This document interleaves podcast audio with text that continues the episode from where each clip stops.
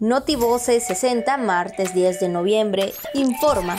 El gobernador Carlos Miguel Aiza González revisó con autoridades de seguridad, salud y protección civil las labores de vigilancia para evitar mayores riesgos a la población por el aumento en los niveles de los ríos. Asiste Victoria Damas de Aiza al informe del DIF municipal de Tenabo. Diputados sostienen reunión de trabajo con integrantes de la colectiva Ley Olimpia. Galardonado del personal académico, funcionarios universitarios y 22 egresados de la UAC recibieron el mérito universitario y medalla Enrique Hernández Carvajal.